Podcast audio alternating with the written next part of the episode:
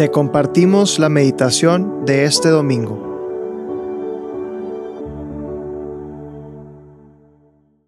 En el nombre del Padre, del Hijo y del Espíritu Santo.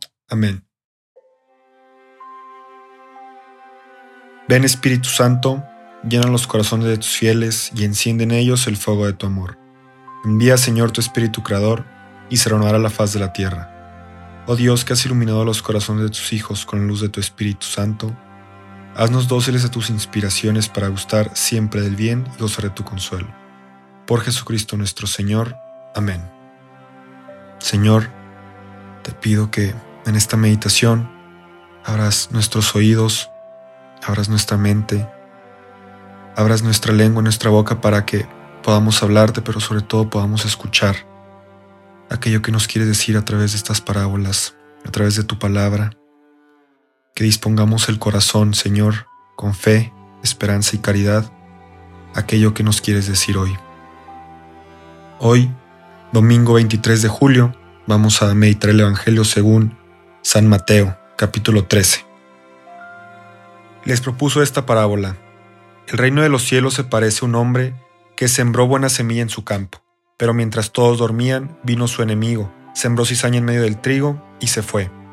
Cuando creció el trigo y aparecieron las espigas, también apareció la cizaña. Los peones fueron a ver entonces al propietario y le dijeron, Señor, ¿no habías sembrado buena semilla en tu campo? ¿Cómo es que ahora hay cizaña en él? Él le respondió, Esto lo ha hecho algún enemigo. Los peones replicaron, ¿Quieres que vayamos a arrancarla? No, les dijo el dueño porque al arrancar la cizaña corren el peligro de arrancar también el trigo. Dejen que crezcan juntos hasta la cosecha, y entonces diré a los cosechadores, arranquen primero la cizaña y átenla en manojos para quemarla, y luego recojan el trigo en mi granero. También les propuso otra parábola. El reino de los cielos se parece a un grano de mostaza que un hombre sembró en su campo.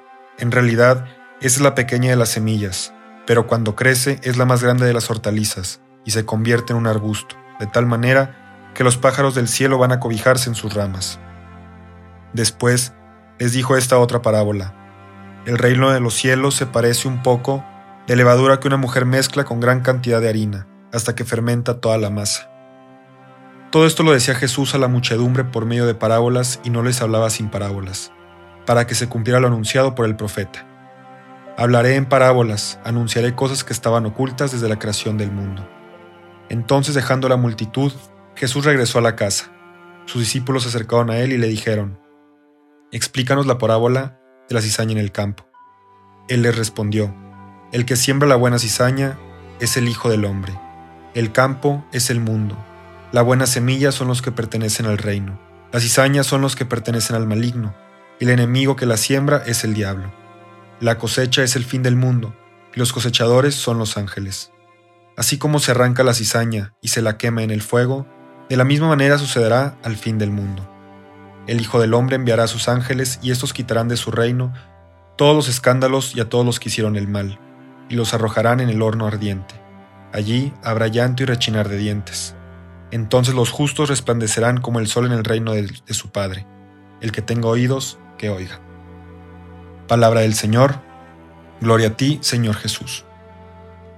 Señor, me, quedo con la última frase. El que tenga oídos, que oiga. Qué hermoso Señor que, que le hables a todo el mundo a través de parábolas. Qué hermoso que nos quieras explicar cómo funciona aquello que el Padre ha soñado para nosotros. Que también nos explicas de una manera sencilla aquello que también está mal en el mundo, aquello que nos puede hacer sufrir o nos puede crear heridas. Nos hablas de la cizaña que crece junto con nosotros, que crece porque así ha sido plantada. Nos das cierta esperanza al hablarnos de todo esto sabiendo que al final no permanecerá la cizaña, será, será arrojada al fuego. Pero todo eso, Señor, queda, queda lejos cuando regresamos a casa tú y yo regresamos a casa y, y me hablas todavía más claro. Estas parábolas que son sencillas, me las explicas todavía más. Qué gozo, Señor, y qué alegría que yo pueda ser de esos discípulos que regresan contigo a casa, que puedo tener esta confianza de acercarme a ti preguntarte y pedirte que me expliques de una manera más profunda o más entendible, porque mis oídos a veces no lo, no lo comprenden. Y tomas el tiempo, Señor, de explicarme otra vez y al final me dices que el que tenga oídos, que oiga. Señor, a veces, a veces no escuchamos, a veces no oímos aquello que nos dices. A veces permitimos que la cizaña nuble nuestro corazón, nuble nuestros oídos. Y entonces oímos una voz lejana, o eso creemos. Señor, yo sé que tú hablas firme y hablas fuerte, pero no gritas, no haces ruido, no no asustas. Es una voz suave, una suave brisa que habla al corazón y que si uno no está separado de toda esa cizaña, aunque crecemos juntos, pero si no aprendemos a veces a separarnos de eso, no te podemos escuchar. Señor, te pido la gracia de, de escucharte, de oírte, de entender aquello que le quieres decir a mi corazón, aquello de lo que me quieres hablar. Yo sé que al final de todo no quedaremos en pie por nuestras fuerzas o porque somos buenos o por nuestras nuestras gracias. Quedaremos en pie por ti, porque tú nos amaste primero. Como dice el Papa, tu amor nos primerea. Por eso quedaremos en pie, Señor, por eso al final, al final de los tiempos, podremos gozar ese resplandor del sol en el reino de tu Padre.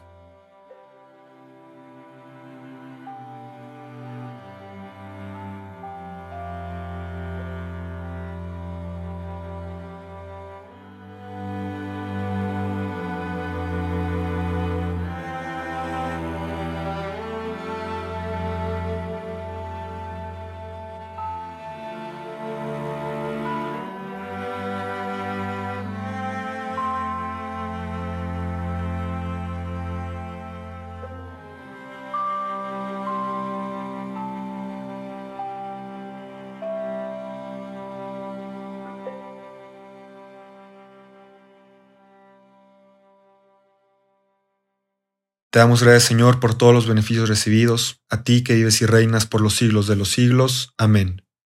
Cristo, Rey nuestro, venga tu reino. María, Reina de los Apóstoles, enséñanos a orar. En el nombre del Padre, del Hijo y del Espíritu Santo. Amén.